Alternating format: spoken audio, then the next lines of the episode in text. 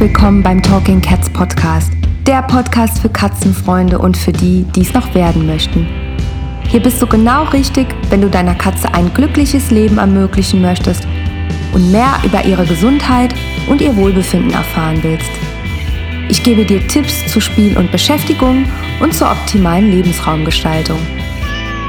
Ich bin Claudia, ausgebildete Katzenverhaltenstherapeutin und ich wünsche mir so viele glückliche Katzen wie möglich. Schön, dass du da bist und viel Spaß mit dieser Folge.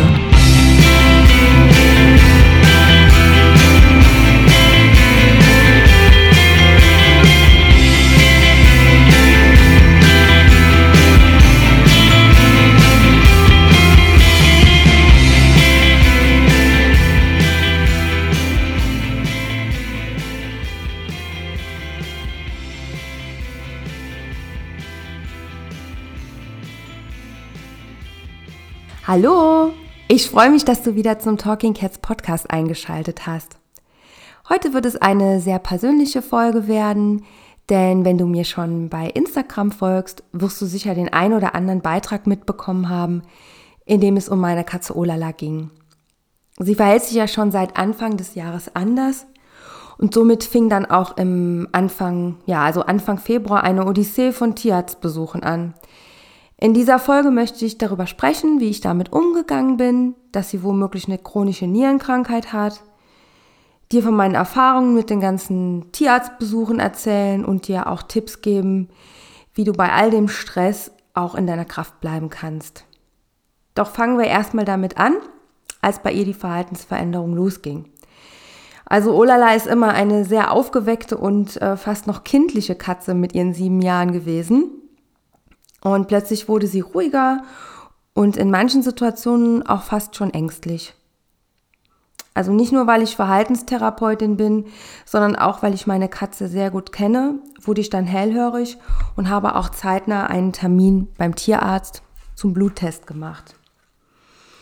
Dabei wurde dann festgestellt, dass der Kreatininwert, also das ist einer der Werte bei Nierenerkrankungen, erhöht war sowie auch ein Herzwert. Also hieß es ab zum Herzultraschall. Ich habe dann auch gleich die Nieren mitschallen lassen, aber da war alles in Ordnung und unauffällig. Also auch ähm, das Herz war unauffällig.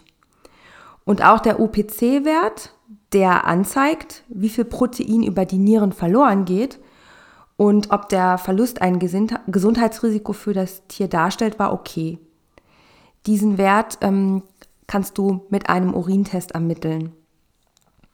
Doch bevor ich das Ergebnis von dem Test, wohlgemerkt war es Freitag und das Ergebnis sollte nicht vom Montag eintreffen, ähm, bekam ich dann nochmal das Ergebnis der Blutwerte und dieser gerade schon erwähnte Kreatininwert war nochmals gestiegen.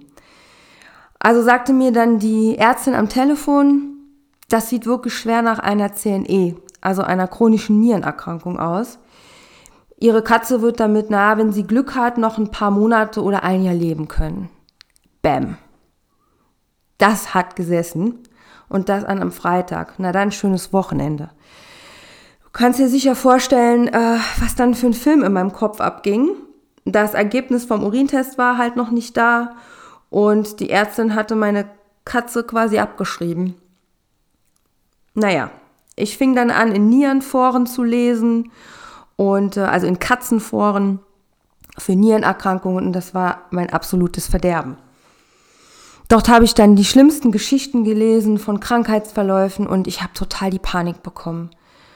Und ähm, das hat sich bei mir innerhalb von ein, zwei Tagen hat sich alles zugezogen und dann habe ich die allerschlimmsten Rückenprobleme bekommen.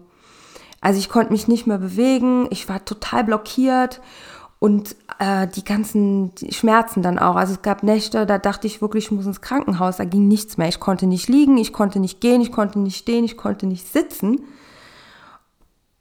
Ja, und das alles wegen dieser Panik und dem Film im Kopf, den ich aufgrund der Aussage der Tierärztin und auch über die ganzen Internetforen, den ich mir da zusammengesponnen hatte. Und ich muss sagen, Das hat mir überhaupt nicht gut getan. Also sowas habe ich noch nie gehabt, dass ich mich so da reingesteigert habe in, in eine solche Panik und, und auch eine Angst, obwohl ich ja wirklich noch nicht wirklich ein Ergebnis hatte.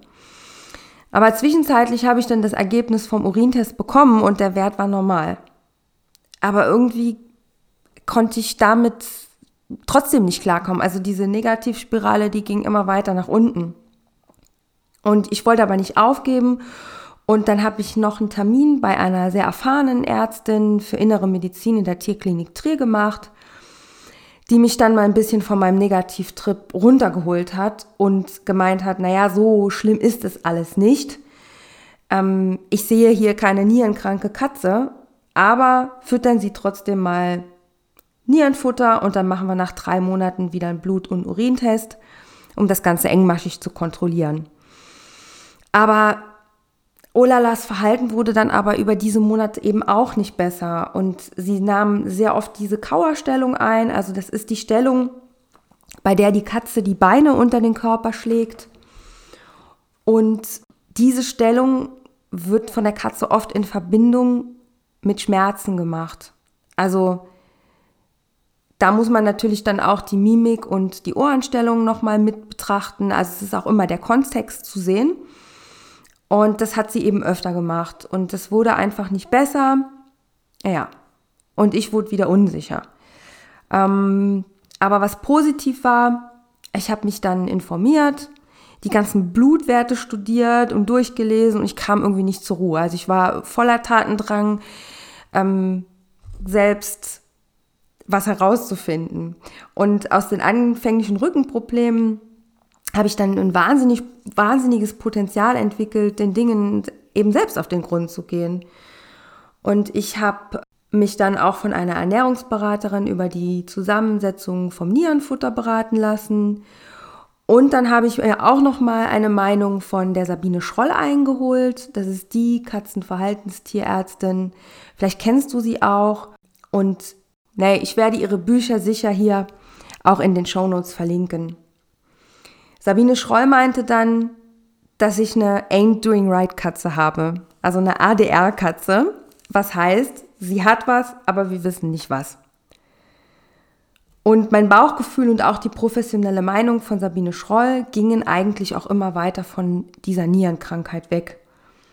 Also was könnte die Verhaltensveränderung noch hervorrufen? Bauchschmerzen, Probleme im Bewegungsapparat, Zahnschmerzen, ja, Zähne. Dass ich darauf auch nicht früher gekommen bin. Schließlich wurde Olala schon zweimal an den Zähnen operiert. Nachdem ich dann nochmal die Bauchorgane ähm, schallen hab lassen und auch die neuen Blutwerte machen lassen, ähm, waren die auch unauffällig. Außer der immer noch erhöhte Kreatininwert, also der ging nicht wirklich runter, aber trotzdem ging es dann ab zum Dentalröntgen und dann stand plötzlich Fall im Raum. Also Fall, das heißt feline odontoklastische resorptive Läsionen. Das wirst du bestimmt schon mal gehört haben. Das ist eine schleichende und immer öfter auftretende Zahnkrankheit bei Katzen. Bei der löst sich der Zahn und seine Wurzeln auf. Und fast jede dritte Katze ab fünf Jahren leidet mittlerweile darunter und diese Krankheit ist auch sehr schmerzhaft. Es gibt zwei Typen. Bei dem ersten Typ sind die Probleme im, im Zahnbereich im Mäulchen sichtbar und beim zweiten Typ sieht man die Veränderung der Zähne eben nicht äußerlich. Und deshalb sollte jede Katze auch mal dental geröntgt werden, wenn der Verdacht auf Zahnprobleme besteht. Also wenn ihr auch eine Verhaltensveränderung bei eurer Katze seht, wenn sie das Köpfchen schief hält, wenn sie speichelt, wenn sie das Futter verweigert, ähm, solche kleinen Anzeichen, dass man da auch mal schaut. Oder wenn sie zum Beispiel aus dem Mäulchen riecht. Und wenn voll zugeschlagen hat, dann müssen auch alle angegriffenen Zähne restlos entfernt werden, denn Fall ist leider auch nicht heilbar. Bei Olala sieht es dann leider nach Fall Typ 2 aus, was eben dann auch die ständige Kauerhaltung und auch ihren Rückzug erklären aufgrund der Schmerzen. Dieser erhöhte Kreatininwert kann auch auf entzündliche Prozesse im Körper hindeuten und nicht gleich auf eine Nierenerkrankung. Genauso ist es beim erhöhten SDMA-Wert.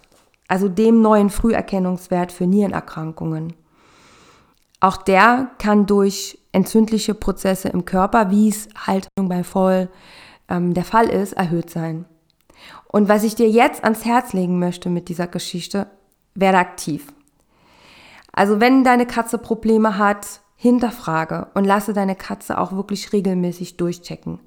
Gerade dann, wenn du eine Verhaltensveränderung feststellst, weil Katzen sind Meister im Verstecken ihrer Schmerzen und oft zeigen sie sie erst dann, wenn es bereits richtig weh tut. Also ich kannte mich mit Nierenerkrankungen gar nicht aus und habe mich wirklich anfangs sehr runterziehen lassen. Aber ich habe auch in den letzten Monaten so viel gelernt, vor allem die Kraft und Motivation zu finden, aktiv zu werden und alles nachzufragen.